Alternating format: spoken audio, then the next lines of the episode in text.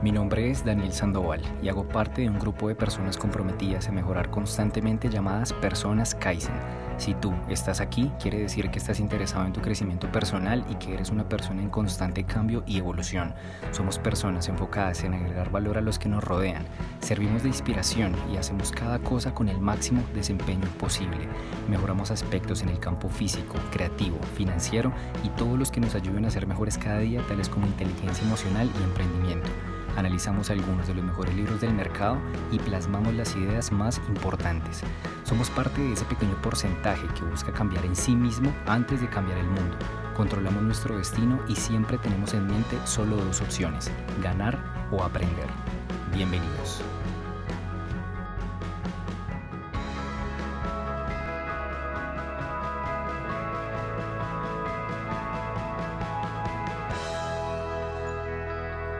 Hola a todos, bienvenidos nuevamente a este su canal, a Personas Kaizen. Hoy vamos a hablar acerca de cinco consejos para ser un gran lector. Hoy tenemos un invitado súper especial. Él es Chris Roger, él es especialista en comportamiento humano, es autor de libros y creador de contenidos de la Ciudad de México. Él hoy nos está acompañando para podernos brindar esos consejos precisamente que nosotros podríamos tener en cuenta para ser grandes lectores y sacarle el máximo provecho posible a los libros. Cris, te doy la bienvenida. Muchísimas gracias, Daniel. Te agradezco la invitación a tu podcast. Espero que esta, en esta conversación tu audiencia se lleve el máximo valor con estos consejos que vamos a platicar en estos 20, 30 minutos que dure eh, esta conversación. Muchas gracias, Cris. Entonces, bueno, a todos, a toda nuestra, nuestra audiencia, los, los que nos están escuchando, Tal como lo, lo dice Chris, saben ustedes que el objetivo de este podcast es generar el mayor valor posible, poder ayudar a las personas que, que lo necesitan en cierto momento y pues como suelo finalizar también los videos, pueda que en, esta, en estos videos encuentren las palabras que alguien está esperando escuchar. Entonces, esperamos que sea de mucho provecho y adelante, Chris. Te dejo para que nos muestres cuáles son esos cinco consejos para ser un gran lector. Bueno, yo tengo la fortuna de que un libro me cambió la vida, el libro de Padre Rico, Padre Pobre, y a partir de ahí comencé a desarrollar mi amor por la, la lectura. Entonces, eh, llevo como 8 o 9 años, les quiero dar un contexto a tu audiencia, 8 o 9 años leyendo, entonces he desarrollado algunos hacks, algunos consejos que yo creo que les pueden ayudar. Y si quieren, vamos a empezar con el primero, ¿les parece? De acuerdo. El primero, de acuerdo, muy bien. Deja de buscar tiempo para leer en tu lugar, usa los tiempos muertos que tienes a lo largo del día para leer una página, un fragmento o en el mejor de los casos, un capítulo completo de un libro que hayas escogido previamente. Hoy tenemos esta, esta idea de que tenemos que encontrar un momento del día para leer, lo cual está bien, no está mal. Sin embargo, esta, este pensamiento normalmente no funciona, dado a que en el transcurso del día suceden muchas cosas. Yo me pongo como rutina leer a las 10 de la mañana, por ejemplo. Pero ¿qué pasa si se me atora algo, me sale un evento? Ya no lo hago. Y entonces mi, mi, pensamiento dice, bueno, lo hago a las 11 o a las 12. Sin embargo, no sucede así. En nuestra mente se crea un patrón de comportamiento en el cual dices, bueno, ya lo hago mañana. Y como no tienes un efecto negativo conforme a la lectura que estás leyendo, pues dices, no pasó nada. Sin embargo, sí pasó, se crea un patrón. Entonces, lo que yo intento con este consejo es que uses los tiempos muertos tienes a lo largo del día, que tienes alrededor como 15, 20, cuando sales a fumar, sales a, a platicar con tus amigos, empiezas a scrollear en tu celular. Entonces, que uses esos pequeños tiempos muertos para eh, leer un capítulo, un fragmento de un libro que tú hayas escogido previamente. ¿Cómo ves?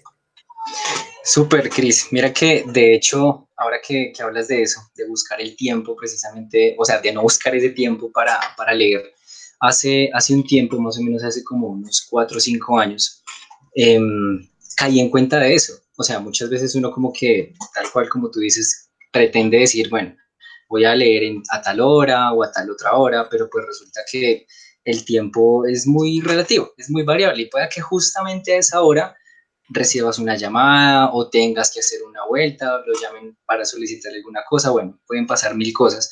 Y en ese tiempo yo me di cuenta que mientras tenía el trayecto desde mi casa hasta, hasta la oficina. Eh, en ese momento yo cogía un bus de transporte público y había mucho trancón. Entonces duraba mucho tiempo con el bus yendo súper lento y ahí fue cuando yo dije, me voy a cargar un libro. Y en el bus, Chris, o sea, con decirte que en, en un bus me leí, durante ese tiempo me alcancé a leer como unos tres libros más o menos, aprovechando ese tiempo muerto, tanto de ida como de regreso. Ya después empecé a coger el hábito de ir en bici y se me dificultó un poquito. Pero igualmente, o sea, uno, uno también de mis consejos, como para aportarle un poquito más a, la, a las personas que nos escuchen, es permanecer con un libro en la maleta. O sea, cargar con un libro en la maleta, dejar un libro en la oficina, dejar un libro en la sala, cosa que en cualquier momento uno pueda aprovechar esos tiempos muertos, Cris. Muy valioso ese, ese consejo. Dale, adelante con el segundo. Tal cual. Este, ah, nada más hay un tip. Yo les doy que, que, descarguen en su teléfono en ese mismo consejo eh, la aplicación de Kindle y, este, y que de ahí este, utilicen, porque normalmente tenemos agarrar el teléfono todo el día. Entonces, en el día hay que agarrar ese teléfono para leer pequeños fragmentos de los libros, ¿va? Por si no tienes un libro físico a la mano o que estás en una reunión, pues ahí lo tienes en tu teléfono. Ese sería mi, mi consejo o aporte. En cuanto al segundo consejo, intenta leer dos o tres libros al mismo tiempo. ¿Por qué? Porque lo que queremos es deshacernos de un patrón de comportamiento lineal que nos enseñaron en la escuela, en donde yo leo un libro, tengo que terminarlo para poder empezar un segundo libro. Lo que no queremos es eso, queremos evitar eso porque es muy ineficiente hacer este tipo de rutinas en donde te tienes que esperar a fuerza a terminar un libro para comenzar otro. Esto se ha demostrado que, que en el lector principiante está bien, pero en el lector que ya empieza a dominar este hábito, pues ya no es tan eficiente, por lo cual tienes que tomar dos o tres libros, leerlos al mismo tiempo para que empieces a crear un comportamiento más orgánico. ¿Cómo ves?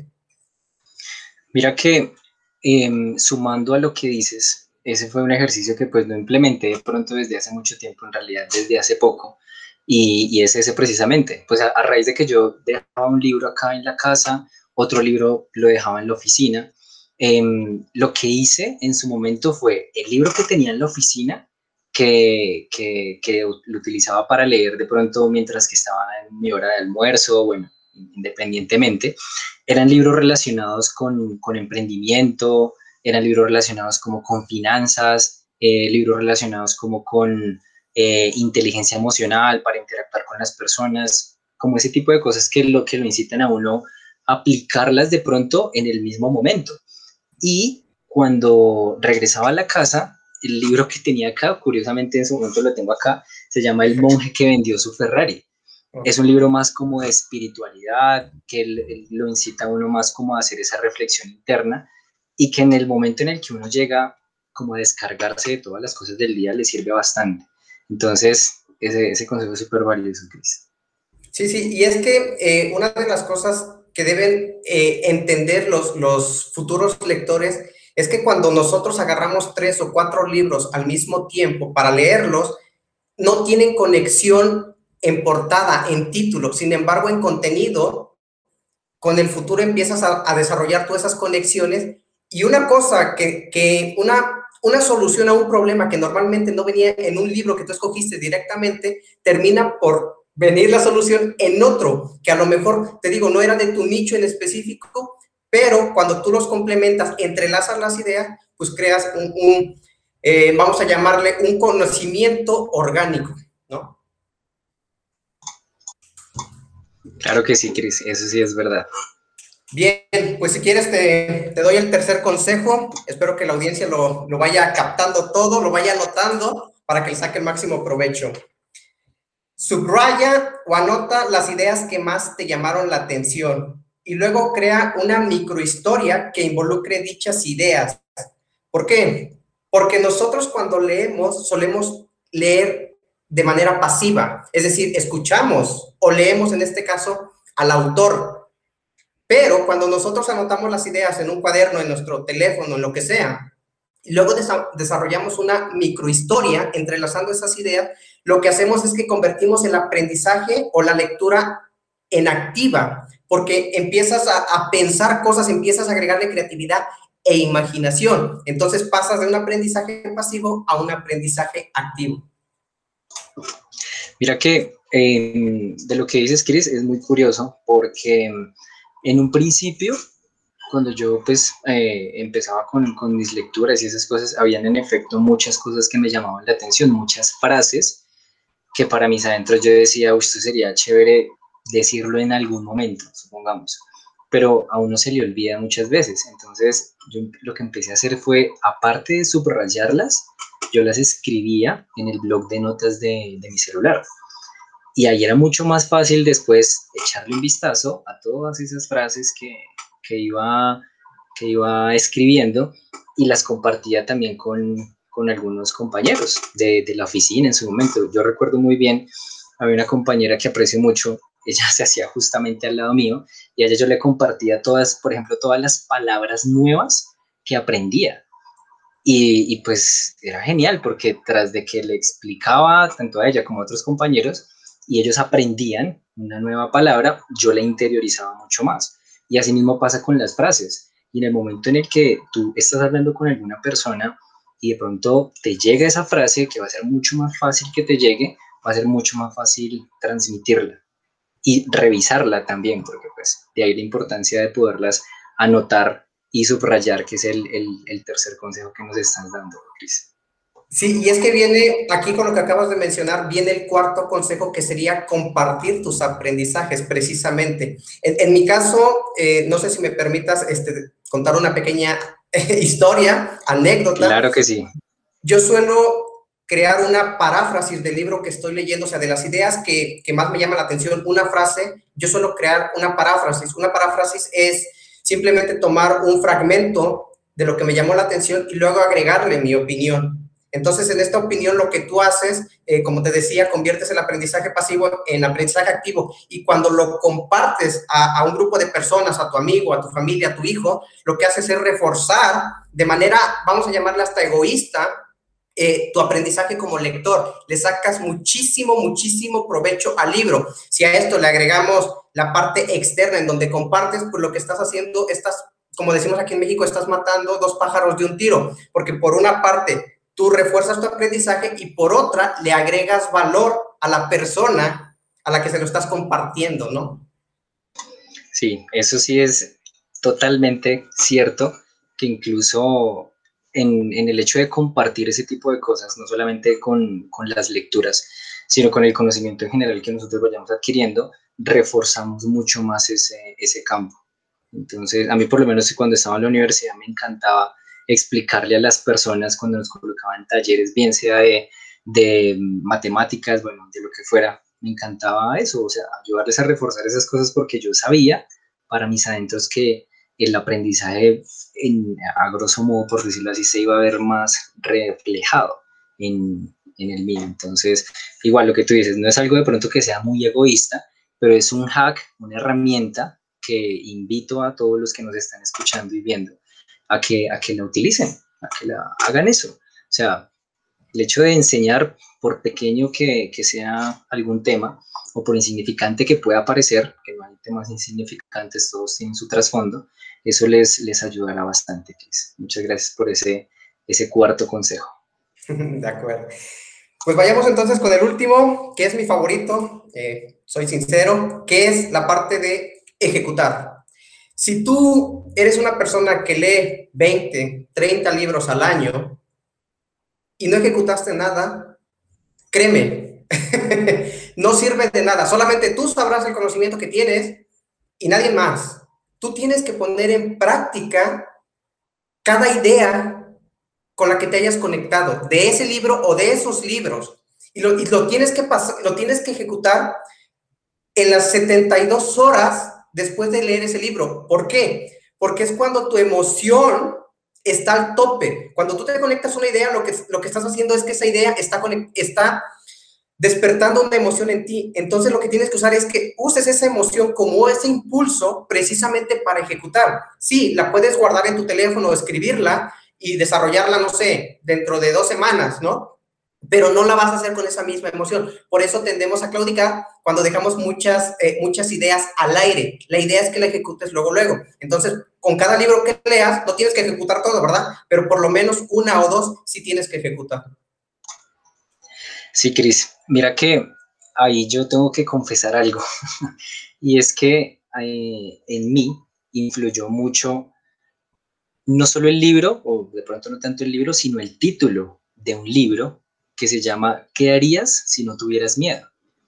Yo creo que solamente con ese título a uno lo pone a reflexionar muchísimo de muchas cosas. De hecho, en gran parte, eh, gracias incluso a ese título, porque confieso, no he leído ese libro, pero le tengo unas ganas, ahí sí como dicen. pero solamente ese título influye muchísimo en, cuanto a ejecutar esas ideas y el, el hecho de, de, aventarse, de lanzarse a hacer las cosas, eso, eso es una, una cuestión súper super valiosa, Cris. Esos, esos cinco consejos que nos dan son súper, súper valiosos. De verdad que te agradezco muchísimo por esos consejos. Em, y pues quiero invitar también un poquito a, las personas que nos escuchan a que conozcan un poquito más quién es Chris. Entonces, Chris, aparte ya de, de agregar este contenido que es súper valioso a los lectores, sé que tienes unas experiencias que les van a servir aún más a las personas y que les van a ayudar a que bien sea que guíen su, su, camino para ser mejores personas, que es el objetivo del canal, Personas Kaizen, y, y, pues que así de paso conozcamos un poquito de lo que has hecho, Cris. Em, sé que tú sacaste un libro y que lo publicaste incluso en, en Amazon, lo subiste a la plataforma de Amazon y que incluso estuvo un tiempo en el, en el segundo lugar de los top de Amazon. Cuéntanos un poquito, Cris, acerca de, ese libro. Fíjate que, es muy, muy curioso la, la, historia porque yo normalmente cuando leo y escribo, eh, desarrollo muchas ideas en mi mente. Entonces, trato de crear un libro a raíz de todas estas ideas, pero sobre todo de los aprendizajes que voy teniendo. Entonces, como suelen ser muchos artículos los que trato de escribir y compartirle a mi audiencia, pues dije, los voy a unir en un solo libro de tal forma que las personas puedan tener acceso a él de una manera muy práctica, muy eficiente. Entonces tomé eh, muchos hacks, porque son hacks, son notas muy precisas en donde te comparto ideas, aprendizajes, hacks, consejos, tips, o sea, es una variedad de cosas en donde Tú solamente tienes que abrir el libro, no importa dónde lo abras, si lo abres en la página 2 o en la página 17, lo que vas a encontrar ahí es una nota que te va a servir específicamente para, para solucionar un problema de crecimiento personal o crecimiento profesional. Entonces, por ahí esa, esa, esa fue la idea del libro y bueno, la, la puse en, Amazon y dije, ahí está. Y qué bueno que, que funcionó. Qué bien, Cris. Mira que de hecho, bueno, tú sabes que yo te sigo en redes sociales desde hace un buen tiempo y de hecho cuando, cuando vi eso, a mí personalmente me alegró bastante. Yo creo que parte de la esencia de las personas es alegrarse de los logros de los demás, de las personas que los rodean. Entonces, yo de, de antemano, Cris, te felicito. El hecho de que sea un, un, un, éxito ese libro y esté dentro de los top de Amazon da mucho de qué hablar. Entonces, nada, súper recomendado para todas las personas que nos escuchan. Lo busquen en Amazon, se llama Notas de una Paz para que lo lean. Cris, tengo una, una pregunta.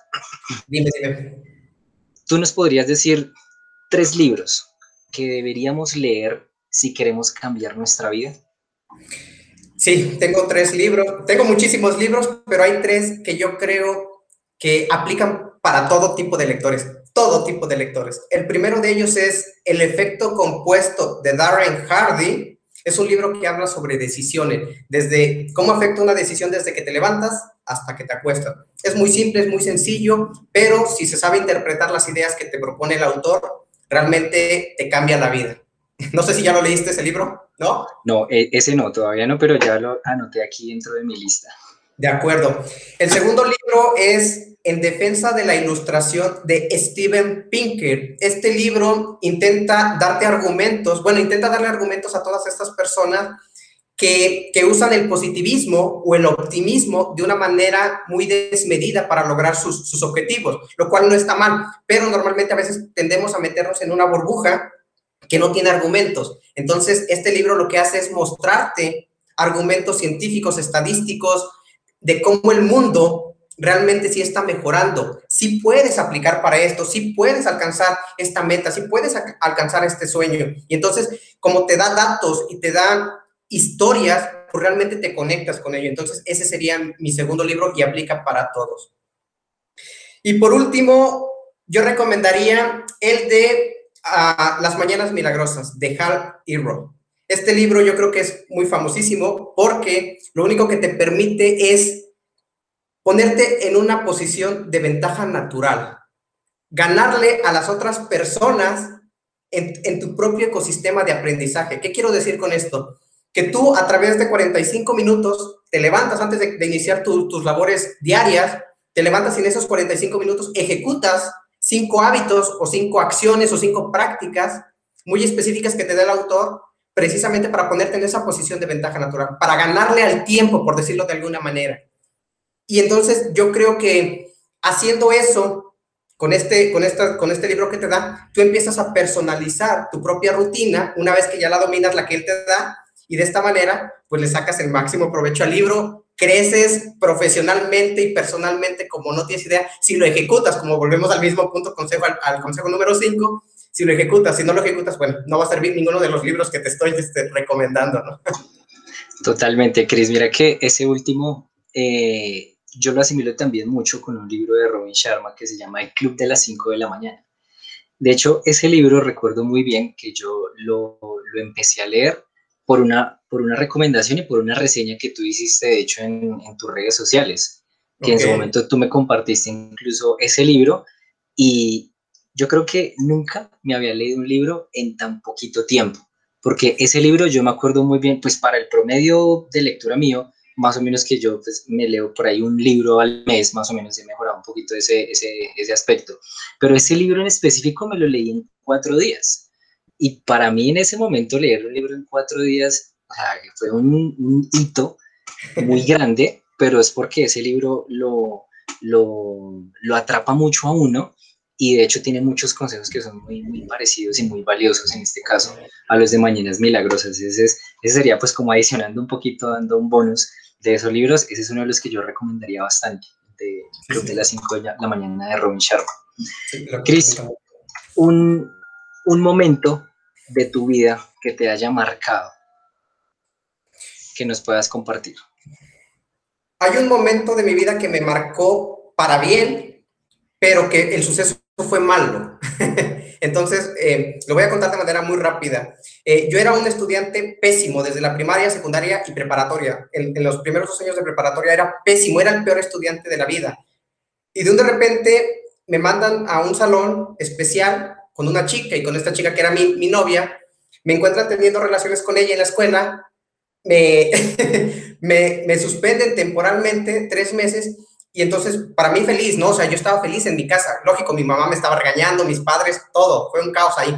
Pero entonces, llego a mi casa, prendo la computadora y en ese momento aparece el libro de Robert Kiyosaki, el que mencioné al principio, el de Padre Rico, Padre Pobre. Yo no sabía que era de finanzas, simplemente me conecté con la historia y lo empecé a leer, a leer, a leer. Y no sé si alguien de la audiencia ha visto la película de Matrix, en donde una de las protagonistas no sabe pilotear un, helicóptero, entonces le pide a, su, a uno de sus amigos que le, que le pase a través de, software esa habilidad. Entonces es como si Robert Kiyosaki hubiese hecho eso conmigo, porque me dio ese, ese, ese don de la lectura. Entonces yo a partir de ese momento, que, que, que, fue, que fue marcado, porque me expulsaron de la escuela temporalmente, yo desarrollé el hábito de la lectura y me convertí en el tercer año en uno de los o sea, no quiero presumir, pero en el segundo de la escuela, o sea, y pasé de, de ser el más malo a ser el más bueno en ese punto.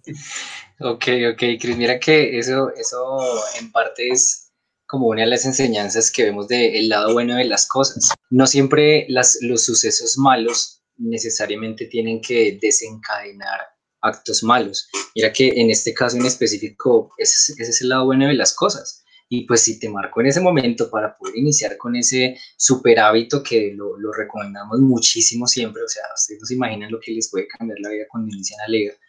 Eh, esa es como, como una de, las enseñanzas muy chévere, muy curioso, eso sí, ese, ese suceso, pero nada, me alegro, Cris. Te quiero hacer una pregunta. Em, una frase que te haya marcado o una frase que te guste, que te guste mucho. Hay una frase de un motivador que se llama Vic Velázquez que dice, no te conformes con menos de lo que te mereces y te mereces tanto como te esfuerces. Ese, esa frase para mí tiene todo el sentido del mundo. O sea, ni se va al extremo ni se va a lo más bajo, queda en el medio en donde es verdad, es verdad. Lo que tú te esfuerces es lo que tú te mereces, no hay más. No porque nada más pienses en positivo te mereces todo eso, no, no, no. Tu esfuerzo es lo que determina lo que tú posees, lo que tú eres, ¿no? En ese punto, entonces esa frase a mí me marcó. Correcto, Cris. Y ahora que, que, hablas de, pues, de esa frase y de su, su respectivo autor, quisiera hacerte una pregunta. ¿Quién es la primera persona que se te viene a la mente cuando escuchas la palabra éxito? Aarón Benítez. Aarón Benítez es un empresario al que eh, yo sigo desde hace años. Tiene bastantes eh, conceptos muy interesantes con los que yo me conecto. Incluso mi libro se llama Notas de una PAD, precisamente persona. PAD significa persona de alto desempeño. Entonces, estos conceptos que, que yo adopté de él, con los que me identifiqué, pues hacen que yo, yo asocie la palabra éxito con Aarón Benítez. Súper. Qué bien, un, un empresario muy ejemplar, de hecho. Cris, nosotros dentro del canal em, estamos enfocados en ser unas, unas personas en constante cambio y evolución. Eso implica el hecho de eliminar hábitos negativos y cambiarlos por unos hábitos que, que nos nutran. Yo quisiera preguntarte si tú recuerdas haber eliminado algún hábito negativo y por qué lo hiciste. Sí, pero a lo mejor no tiene que ver mucho con, no sé si tenga que ver con el crecimiento personal. Me imagino que sí, porque este hábito es el de la alimentación. Yo era un tipo que se alimentaba horriblemente a los 15 años, o sea, tomaba coca, eh, refresco, pues soda, eh, pan, pura comida chatarra. Entonces, eh, en algún momento me quemé la cara, se me paralizó la otra mitad, o sea, fue horrible esa situación. Y a partir de ahí yo dije, tengo que cambiar ese hábito. Y entonces cuando lo cambio a una alimentación sana, una alimentación limpia, una alimentación natural, no solamente cambió mi físico, mi forma, sino de este se desprendieron un montón de hábitos, como el hábito del sueño, de dormirse temprano, el hábito de la lectura, el hábito de escribir, el hábito de meditar, el hábito de hacer ejercicio. O sea, de, una, de un solo hábito muchas veces se desencadenan muchísimos hábitos. En mi caso, así me funcionó. Entonces jugó este hábito eh, malo, que era la mala alimentación, y luego lo cambié a una, una alimentación buena, fue como que la pieza de dominó que desencadenó pues todo, ¿no? Eso es verdad, Cris. Mira que igual todo es como un efecto dominó. El hecho de, de empezar a dar el primer paso nos va a dar pie para, para tener los mejores resultados más adelante. Cris, una, una pregunta. Si tú pudieras darle un consejo a tu yo de hace cinco años, ¿qué le dirías? Le diría tres cosas. Número uno, aprende inglés. El inglés es sumamente importante. Yo no lo aprendí, yo, o sea, yo no lo aprendí en su momento. Ahorita estoy trabajando en ello, pero es sumamente importante. Aprende inglés. Número dos, viaja. Viaja, viaja, viaja, viaja. Conoce, conoce otras culturas, otras formas de vivir. Sal de tu propio mundo. Y número tres, lee libros. no hay otra forma más hermosa de desconectarte del mundo y conectarte con otro mundo. Es súper genial entender un libro, agarrar, meterte a la mente del autor y entender cómo funciona su cerebro, traerlo a tu cerebro y entonces ejecutar eso que estás aprendiendo. Correcto. Cris, eh, pues nada, quiero agradecerte sinceramente por, por brindarnos este espacio que en sí es, es, es, muy corto el tiempo para todas las experiencias que, que, que sé que tienes para, para contarnos, todo el valor que nos podrías agregar. Quisiera pues como finalizar, Cris, como para que nos contaras en qué estás trabajando ahorita, qué proyectos tienes a corto, mediano o largo plazo para que nos cuentes a nosotros. Fíjate que ahorita estoy metido en muchísimas cosas. Eh, una de las primeras es que estoy desarrollando tres libros, eh, una biografía de mis aprendizajes, un libro que se llama eh, El original planeta Tierra, en donde intento enseñarle al lector que puede alcanzar su máximo potencial. Todo esto a través del storytelling, de las ideas, de las emociones, porque yo me dedico al comportamiento humano. Entonces, aunque no trabajo dentro del comportamiento humano tal cual, sino dentro de una empresa en la informática y la automotriz, me permito entender cómo funciona una persona, cómo funciono yo mismo. Entonces, ahorita estoy trabajando dentro de la empresa, eh, normal, mi trabajo normal, ahí sigo trabajando duro, estoy desarrollando esos tres libros y ahorita estoy por crear ya mi marca personal en donde quiero aportar, quiero ayudar eh, desde un punto de vista del potencial humano, quiero ayudarte a adoptar nuevos hábitos, aprender mucho mejor y sobre todo hacer, ahora sí que voy a citar a, a mi mentor, a ser una persona de alto desempeño. Entonces, en eso ando ahorita. Cris, antes, antes ya se me, se me había pasado. Quería preguntarte acerca de eso, de, de, de los mentores. Creo que para que la, la, comunidad lo sepa, los que nos escuchan, nosotros en realidad nos encontramos fue porque en sí teníamos al mismo mentor, Luis Ramos, que él es, él es autor de un canal que se llama Libros para Emprendedores. Él es eh, él, es como, él, es español, ¿cierto? Está viviendo actualmente en México, exacto. Y, y, él da unos resúmenes de, de, varios libros, de por sí es, por eso fue que conectamos Cris y yo, por tener al mismo mentor. Quisiera preguntarte, Cris, para que, para que lo comentes también con la audiencia.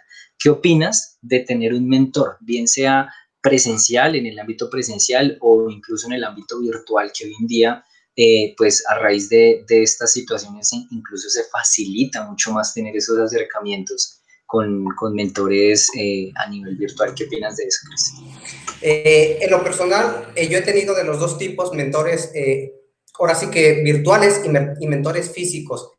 Y yo me quedo en, lo en mi persona, yo me quedo con los mentores virtuales, dado a que no solamente tienes uno, sino tienes miles de mentores que te pueden enseñar diferentes perspectivas, diferentes enfoques. En mi caso, yo uno de mis mentores es Aarón Benítez, otro es Luis Ramos, otro es Jerry Sánchez, otro es Mel Robin, otro es eh, Tony Robbins, otro es Gary Vaynerchuk. Y normalmente, aunque no tenemos una conexión directa, tenemos la información, qué es lo que nos conectamos. Sin embargo, si tú tienes la oportunidad de estar o contratar a un mentor eh, a, a, nivel presencial, por supuesto, ve. ¿Por qué? Porque además del conocimiento que te está dando, te permites observar su lenguaje corporal, sus gestos, todo de una manera en donde le vas a sacar el máximo rendimiento a la persona que tú estás admirando. En este caso es tu mentor. Lo hiciste tu mentor porque lo admiras. Entonces vas a, vas a ver hasta cómo se viste, cómo habla, cómo menea sus manos, todo. Entonces, muchas veces en, lo virtual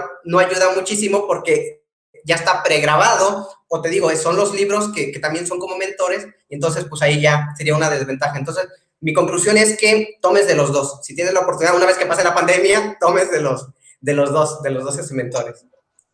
Correcto, Cris. Eh, bueno, Cris, agradecerte inmensamente en nombre mío, en nombre de la audiencia. De verdad, esperamos que estos consejos y estas experiencias de vida que, nos cuentas eh, sirvan de algo para las personas que nos escuchen, sirvan de algo en el momento en el, que, en el que lo repliquen, en el momento en el que lo escuchen, en el momento en el que lo vuelvan a escuchar. Uno no sabe en qué momento es lo bueno de la era digital eh, nosotros grabamos esto en un momento, pero pues va a quedar para la posteridad y pueda que lo escuche una persona en el momento en el que lo tenga que escuchar. Muy seguramente si lo escucha ahorita, no le va a generar el mismo impacto que si lo escucha, no sé, en dos años o en tres años. Entonces, agradecerte mucho, Cris. Esperamos de verdad que estos consejos sean de gran ayuda para todas las personas que nos escuchan.